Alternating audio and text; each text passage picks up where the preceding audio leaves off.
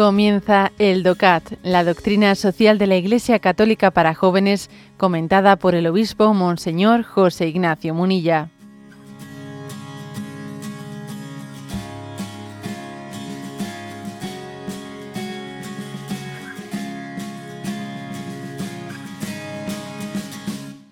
Hoy nos toca comentar el punto 31 de este pequeño compendio de la doctrina social de la Iglesia. ¿Cuánto ha de involucrarse la Iglesia en cuestiones sociales? La Iglesia no tiene la tarea de sustituir al Estado ni a la política. Por este motivo no propone soluciones para cuestiones técnicas de los problemas sociales.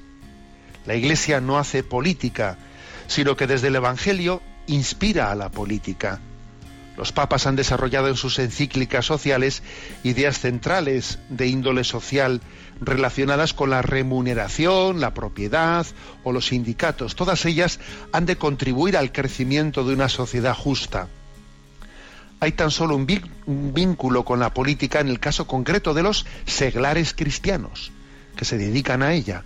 Muchos cristianos contribuyen con sus obras y pensamientos cristianos a asociaciones, grupos y colectivos que se ocupan en nuestros días de temas sociales concretos, como por ejemplo la ayuda a los refugiados o la protección laboral. Bueno, la pregunta es, ¿no? ¿Cuánto ha de involucrarse la Iglesia en cuestiones sociales? Entonces, eh, la, respuesta tiene que ser equilibrada. ¿eh? O sea, la Iglesia tiene una doctrina social, lo cual no quiere decir una doctrina social que se desprende del Evangelio, pero lo cual no quiere decir que la Iglesia esté para hacer propuestas concretas de políticas. No, o sea, por ejemplo, la Iglesia siempre condenó el marxismo y siempre condenó pues el capitalismo salvaje, ¿no? Ahora, eh, lo que no quiere decir es que la Iglesia, ella, tenga el cometido de formular una tercera vía con propuestas concretas. No, obviamente, desde la inspiración de la doctrina social se ve claramente que el marxismo tiene que ser grandemente purificado, que el capitalismo salvaje tiene que ser grandemente purificado. Y entonces los cristianos, ellos, ellos, ¿no? Desde su opción personal, pues podrán intentar poner en marcha pues alternativas políticas en las que inspirándose ¿no? en esos principios de la doctrina social intenten construir pues una pues un modelo económico un modelo económico que no sea ¿no? ni marxista ni tampoco responda pues a ese a ese modelo que prima del capitalismo salvaje no entonces mm, pero es el es el en concreto el cristiano el que tendrá que hacer esa opción ¿eh? A la Iglesia no le corresponde ser ella la que ponga en marcha eso. Por ejemplo, pues la Iglesia eh, critica, ¿eh? critica la falta de respeto a la naturaleza, la falta de respeto, o sea, las agresiones contra la ecología. También la Iglesia critica al mismo tiempo, ¿no? determinadas concepciones del ecologismo que, que, no son capaces de distinguir entre la dignidad del hombre y la dignidad de la naturaleza, pero digamos que a la Iglesia no le va a corresponder ser ella la que tome opciones, ¿eh?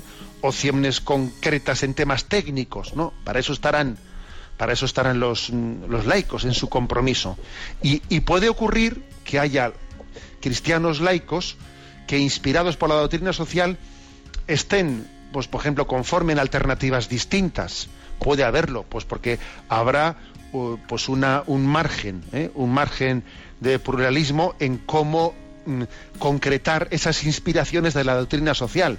Pues una en una en una alternativa política, otro en otra. También es cierto que esto es, esto es en teoría, porque luego en la práctica, vamos a ser claros, en la práctica lo que ocurre entre nosotros, y ahora hablo yo, por ejemplo, en concreto, en nuestro contexto español, en la práctica lo que ocurre es que eh, la verdad es que uno de los dramas que existen es que los pocos católicos que están presentes así en la vida política, uno uno de los dramas que tienen es la falta de capacidad de unirse entre ellos y ser capaz de aglutinar al voto eh, al voto de inspiración católica y que y que entre el mundo católico muchas veces lo que existe es un reino de taifas en que eso también es, esto lo digo como al margen ya del comentario del punto 31 sino como una cosa que ocurre en nosotros. Pero es cierto que los seglares en su compromiso político pues lógicamente pueden conformar eh, pues concreciones distintas, distintas en esa interpretación de la inspiración de los principios de, doctrina social. ¿eh? Bueno, dejamos aquí este punto número 31.